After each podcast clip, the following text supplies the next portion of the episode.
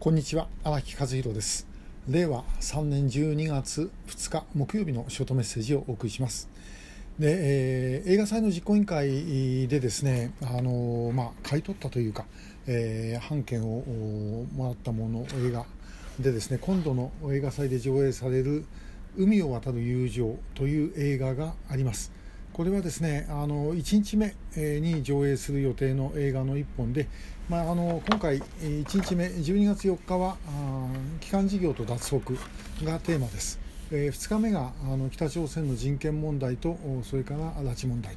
ということになります。で、えー、その中でこの1本の映画これはですねおそらく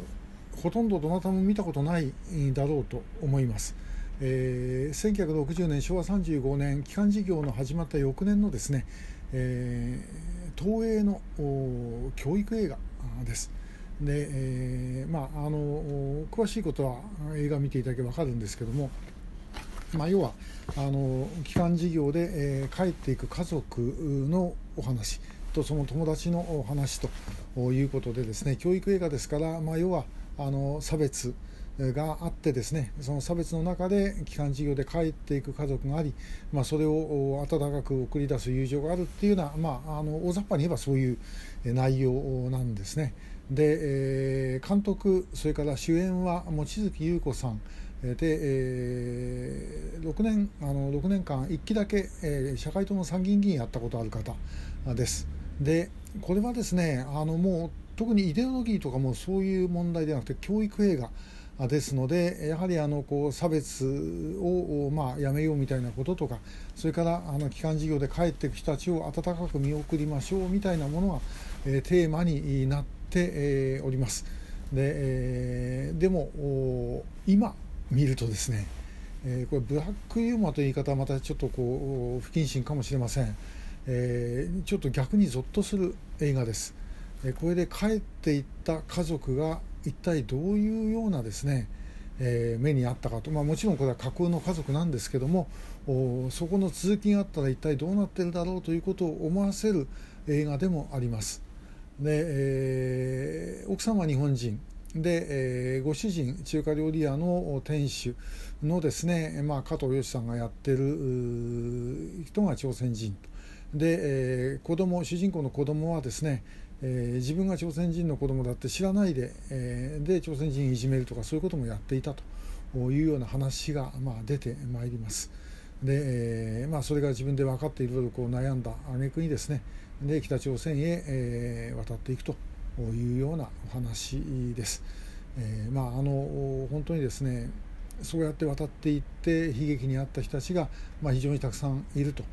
で後から考えてですねいやもうあの時あれは間違ってたんだということを言うのは簡単ですけども当時はそういう雰囲気ではなかったも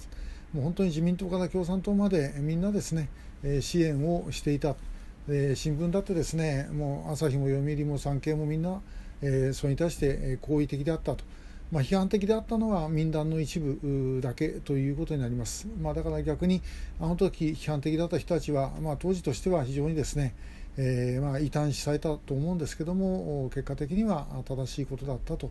いうことですね。えーまあ、本当にあのこの基幹事業っていうのはいろいろなことを見ました、まあ、でもいずれにしても悲劇の連続だったわけで、えー、それを我々もうちょっとですね、まあ、あの考え直す必要があると思います。えー、とは言っても昨日もお話しましたように、えー、この問題ですねもうずっと昔の問題になってしまったと。え基幹事業の一番最後が1984年ということでもうすでにですね、え37年ですか、え経ってしまってます。ですから、あのやはりこういうものを改めて、えこういうことがあったんだということをお互いに知っていくことが大事ではないかと。でこのこととこの基幹事業とですね拉致というのもいろんな形でリンクをしています、えそれも含めて、えー、ぜひあのご覧いただければというふうに思う次第です。でこの海を渡る友情はあのまたえー、これもともとですねあの東映と相談したあして、えー、我々が使えるように、えー、したのはあの映画祭の実行委員長でもあるえー、守る会の佐伯代表なんで、また守る会などでですねあの各地で上映会みたいなものもあるんじゃないかと思います。えー、あったらぜひあのご覧をいただきたいと、この当時の世相というのはこうだったんだということをですね知る極めて貴重なあの一作だと思います。えー、今日はあの映画「海を渡る友情」をちょっとご紹介いたしました。えー、今日もありがとうございました。